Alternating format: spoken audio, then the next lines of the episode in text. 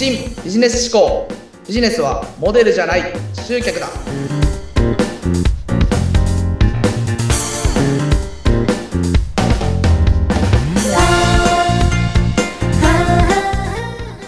皆さんこんにちは。株式会社 KY&KS の山下です。こんにちは、インタビュアーの山口智子です。この番組は現役大学生で起業をした山下さんにいろいろとこれまでのね、起業に至るきっかけですとか、まだ起業してからいろいろな失敗もあったんですよというお話を伺ってまいりましたが、さあ今日のテーマは山下さん何でしょうか？今日からはですね前回まで、まあ、ちょっとマーケティングに関する根本的な話というかうーんマインドに近いような話をしたんですけれども、まあ、今日からは具体的にどういうふうなウェブマーケティングの方法があるのかうん、どういうふうなツールがあるのかっていうふうなことに関して具体的にお話ししていこうかなと思います。はい。いや、もう本当大切なマーケティングの部分ですが、これ種類としてすごくたくさんあるわけですかね、やっぱり。そうですね。あの、ウェブマーケティングのこのやり方の種類って、これ一個一個見ていくと、本当に計り知れないぐらいあるんですけれども、うんまあその中でも、うんえー今日から抜粋して、代表的なものをうん何個かお話ししていきたいなという感じで思ってます。はい。お願いします。それは代表的なものというと何でしょうか？そうですね。まあまず1個目ですね。1個目は、リスティング広告ですね。あーリスティング広リスティング告。広告です。うんこれ皆さん絶対見たことがある広告ですね。リスティング広告、どんなものかわからない人もいると思うので、先にリスティング広告の説明だけしておきますと、はい。例えば Google とか Yahoo みたいな検索エンジンでこう検索をしたときに、こう上位にこう表示されている、うんこの左上に広告ってついてるやつがあると思うんですよ。はい、はい、ありますね。ありますよね。うんあの、普通の検索結果と同じような感じで出てくる広告があるんですけど、これがいわゆるリスティング広告ですね。はい。これが、まあ、僕が思うにウェブマーケティングでいくと、まあ、最強といえば最強なんじゃないかなっていうふうに僕は思ってまして、だってキーワードで検索して、パッて上に出てくる、まあ広告って書かれてるけど、もうなんか欲しいキーワードがそこにもあるから、つい押しちゃいますよね。そうなんですようん。リスティング広告の一番いいところは、まあ、ほとんどの広告って、まあ、テレビの CM だったりだとか、SNS で出てくる広告もいっぱいあるんですけれども、基本的には、お客さんからしたら、ユーザー、消費者からしたら、受動的なものがほとんどなんですよね。うん。要は向こうが流してるものを別に意図してないタイミングで流れてくる、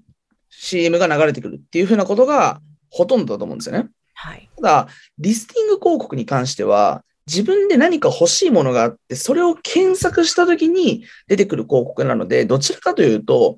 ユーザー側が能動的に調べる。そういうふうな広告なんですよね。だから広告の特性が他のものとちょっと違うんですね。うーん、そっかそっか。なので、要は消費者が自分で調べてるわけですから、当然広告のクリック率っていうのはすごく高いですし、クリックしてくれた人が、お問い合わせだったりだとか、購入だったりだとか、いわゆるこういうのコンバージョンって言うんですけど、コンバージョンにつながるコンバージョン率っていうのがすごく高いんですね。うん。うん。そういうふうな特徴があるっていうのがリスティング広告のすごくいいところで、あのーいわゆるテレビ CM とかみたいに、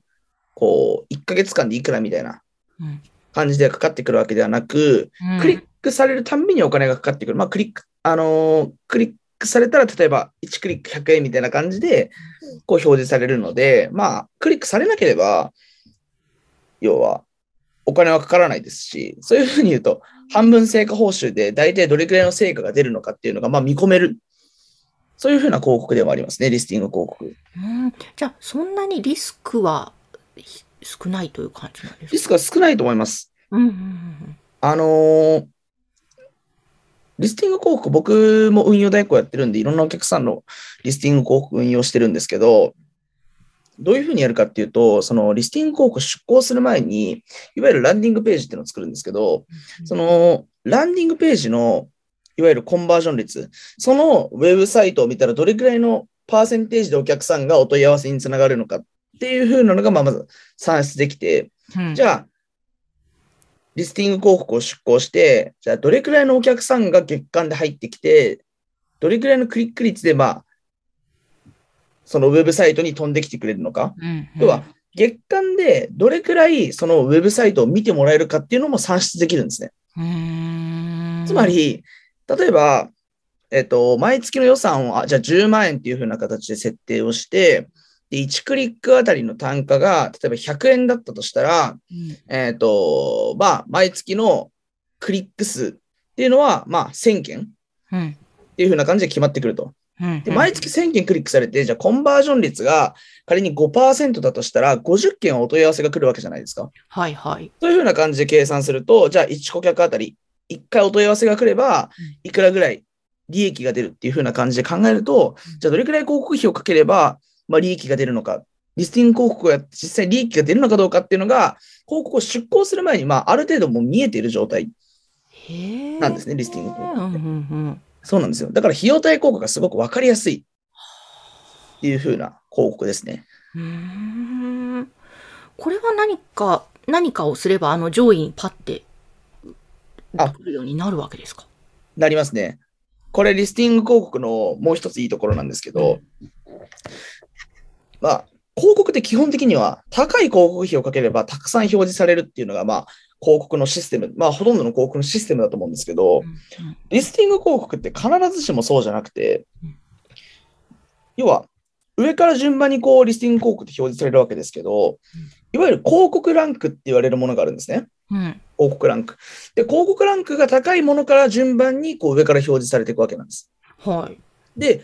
検索結果の上から最大4つですね。うん。4つ表示されて、その後に普通の検索結果が来て、で、最後、後にまたリスティング広告が来るっていう風な形なんですけど、うん要は広告ランクで第4位までに入ってれば上位に表示されるんですね。うん。でリスティング広告のポイントって、この上位4つに入り込むことなんです。うん。で、広告ランクってどういう風に決まってるかっていうと、かけた広告費、かける広告の品質なんですね。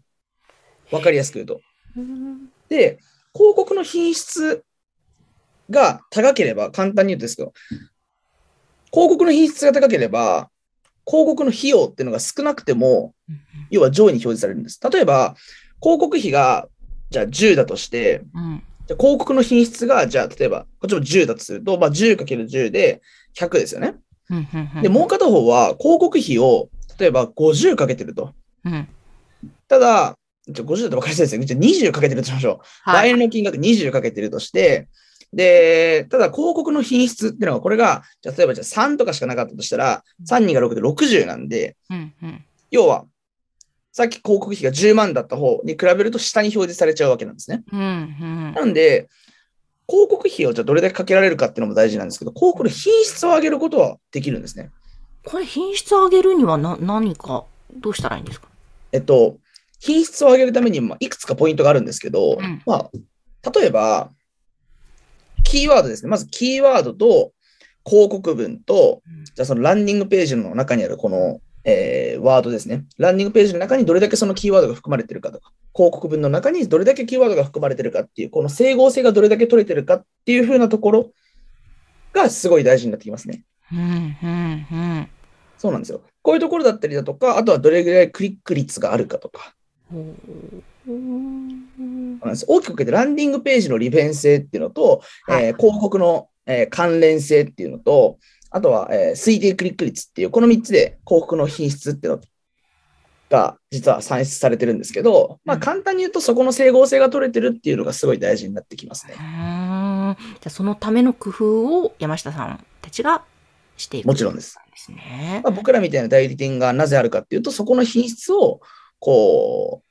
高めるため、広告の品質を高めて、安い広告費でも上位に表示させられるようにっていうふうな形で、まあ、あの普段から工夫しているっていうふうな、そういうイメージですね。うんなんかこれまでにこう具体的にこういったお客様でこんな成果があったっていうのはありましたか？ああ、そうですね。えー実際に、う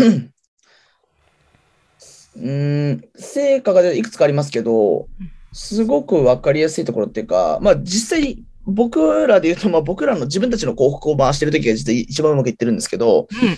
あの、僕らじゃあ LP 制作、ランディングページ制作やりますよっていう広告をリスティング広告で打ったんですね。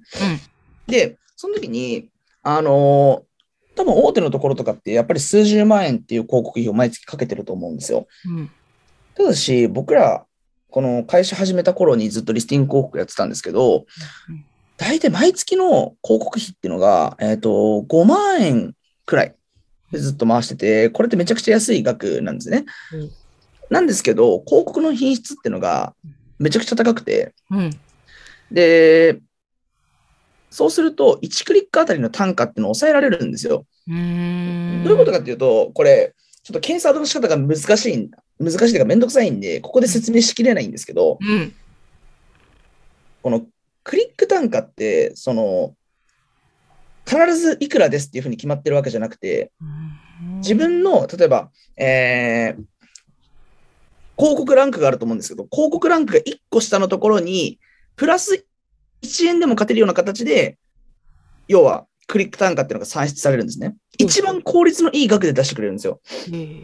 だから広告の品質が高ければ高いほど、クリック単価っていうのが安くなっていくんですよ。へえこ。れ Google が自動で計算してくれるんですね。うん。そうなんですよ。なので僕らは広告の品質がめちゃくちゃ高かったんで、この平均クリック単価っていうのがすごく低くて、うんだ。から毎月5万円しかかけてないけど、結構ランディングページを見てくれて、うんで、ランディングページのコンバージョン率も高かったから、毎月5件ぐらいお問い合わせが実は来てたんですよ。へえ。毎月5万円の広告費で5件もお問い合わせ来てたら結構十分なんですよね。うん利益で数十万円出るんで、それがすごくい一番うまくいってた例なんじゃないかなと思いますね。そうなんですね。いやー、何気なく検索して上にパッて出てくるあの広告がリスティング広告で、で、その裏にはそういったいろんなことの工夫で上位に表示されるということがあるわけですね。そうですね。いやー今日もね、こうやってあのいくつか押さえておいた方がいいポイントも教えていただきましたが、ちょっとまだまだじゃあ引き続き、そのマーケティングにおいてのいろいろな戦略、教えていただけたらと思います、えー今日も山下さんありがとうございました。ありがとうございました。山下さんの会社 K1&KS こちらのホームページは番組の概要欄のところに掲載しておりますのでぜひそちらもご覧ください。